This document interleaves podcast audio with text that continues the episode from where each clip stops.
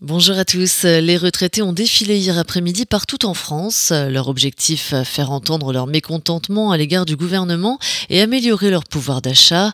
Entre 650 et 1000 personnes réunies à Strasbourg entre la place Kléber et la place Broglie.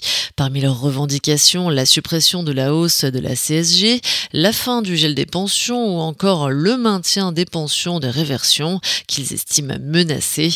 À Mulhouse, plus de 700 retraités se sont rassemblés place de la Bourse.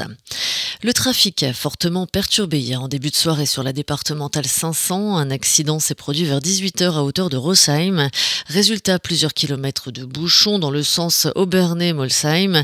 Suite à un ralentissement, trois véhicules sont entrés en collision. L'un d'eux a terminé sa course sur le toit. Parmi les trois conducteurs, un seul a été blessé évacué sur l'hôpital de Haute-Pierre. Une déviation a été mise en place par la bretelle de sortie de la départementale 500. La circulation a été rétablie vers 19h. Autre accident, heureusement sans gravité, hier après-midi à Aubernay.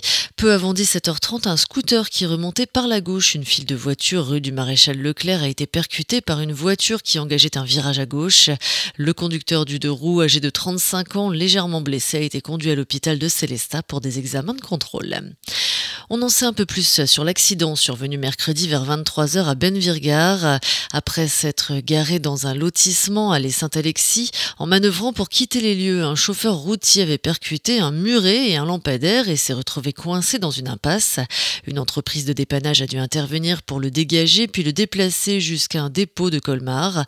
Le chauffeur, un ressortissant roumain domicilié en Espagne, soumis à un dépistage, accusé près de 2 grammes d'alcool par litre de sang. Placé en garde vue, il a désormais interdiction de circuler en France. Qu'est-il arrivé à Sophie Le la jeune étudiante disparue il y a maintenant un mois et demi à Schiltigheim alors qu'elle allait visiter un appartement? Le mystère reste entier. Une dizaine de membres de sa famille ont été reçus hier après-midi à Strasbourg par la juge d'instruction. En début d'après-midi, une vingtaine de personnes s'est rassemblée sur le parvis du tribunal pour soutenir la famille. Les proches ont tenu à remercier la police judiciaire pour son excellent travail qui amène des charges accablantes contre le principal suspect qui a été mis en examen pour assassinat, enlèvement et séquestration. Il a reconnu que l'étudiante de 20 ans était bien monté dans son appartement le jour de sa disparition.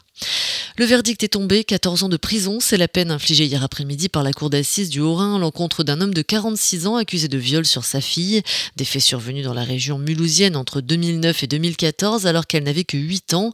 Lui a toujours nié les faits, il encourait jusqu'à 20 ans de réclusion. La cour a également prononcé le retrait de l'autorité parentale sur une autre de ses enfants.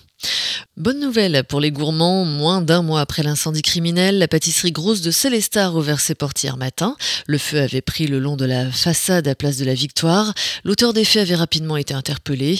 Jugé début octobre, ce Célestadien de 30 ans a été condamné à une lourde peine de prison ferme. Les clients ont donc pu dès hier matin déguster café et viennoiserie. Une réouverture qui tombe à pic puisque la commune va vivre ce dimanche au rythme du festival Charivaru.